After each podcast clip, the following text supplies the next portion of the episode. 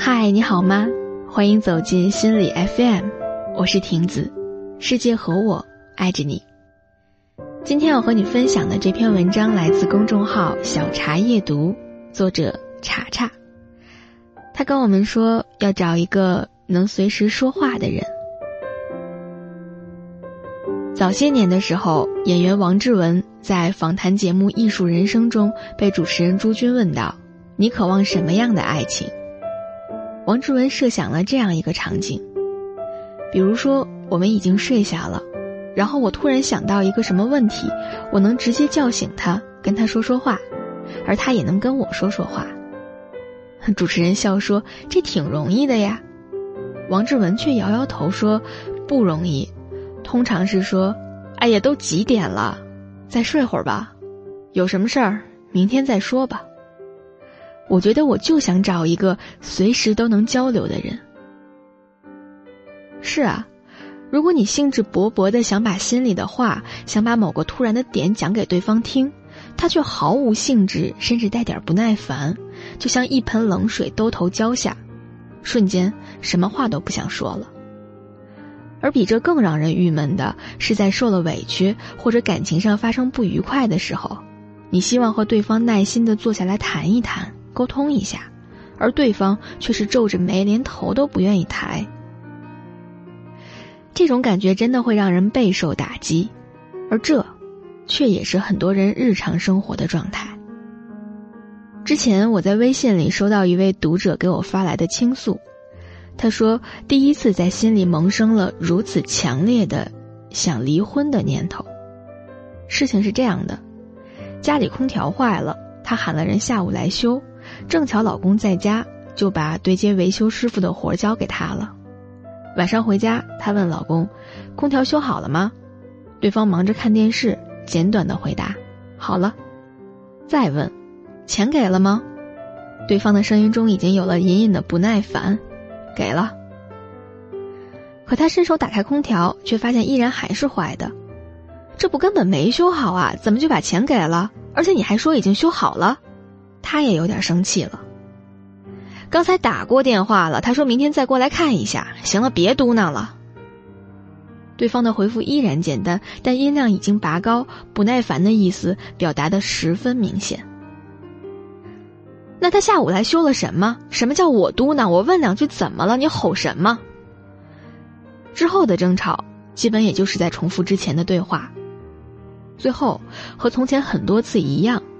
男人怒气冲冲的起身，一脚蹬上鞋子，连后跟都没来得及提，就逃也似的摔门而去，留下他一个人对着突然安静下来的房子。他想，怎么想好好说个话，就这么难？其实这不是他第一次这样想了。当他有些八卦新鲜事儿想和他分享的时候，他总是一边玩手机，一边有一搭没一搭的应着，完全没跟自己在同一个频道上。他有的时候想跟他谈一谈孩子的教育问题，想和他说说要还的贷款，说说今年的攒钱计划，他却永远都是翻个身直接打断他：“赶紧睡吧，都几点了。”他想起孩子还没满周岁的时候，自己晚上经常做噩梦，平时也总是胡思乱想。有几次他夜里惊醒，想喊老公起来跟自己说说话，对方却每次都是抱怨他，说他不体谅人。后来，干脆搬到次卧去睡了。经历过几回这样的失落和孤独，就越发的明白王志文为什么说找一个随时都能说说话的人，真的很不容易。有人说，看一个人爱不爱你，一是看他舍不舍得为你花钱，二是看他舍不舍得为你花时间。我觉得后者比前者更重要。就像廖一梅说的。在我们的一生中，遇到爱、遇到性，都不稀罕，稀罕的是遇到了解。这世上从来都没有什么真正的感同身受，但我们想要的，其实就是希望有个人愿意倾听自己，愿意在你想说点什么的时候来陪着你，这就足够了。如果有一个能随时说话的人，至少在这漫漫余生里。会过得更加有趣，更加温暖一些吧。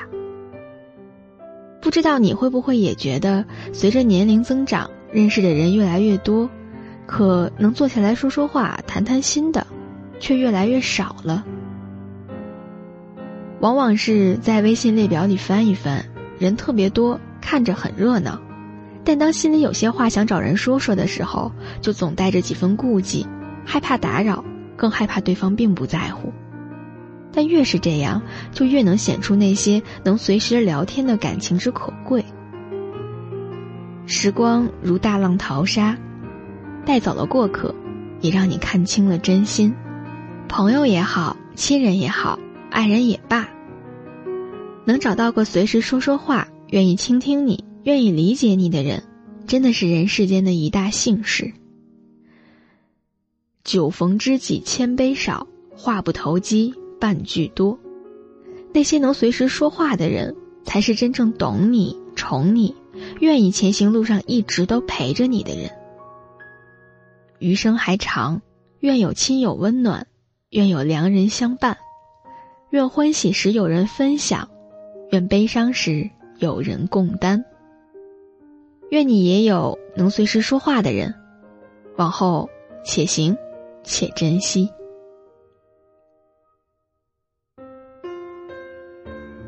才和你分享的是来自公众号“小茶夜读”的文章，找一个能随时说话的人。如果你喜欢这期节目，欢迎留言或者分享。想要发现更多好声音，记得去手机应用商店下载心理 FM 客户端。当然，你还可以阅读和收藏本期节目的文章，免费学习心理知识，帮你赶走生活中的各种不开心。我是婷子，这里是心理 FM。世界和我爱着你，我们下期再见。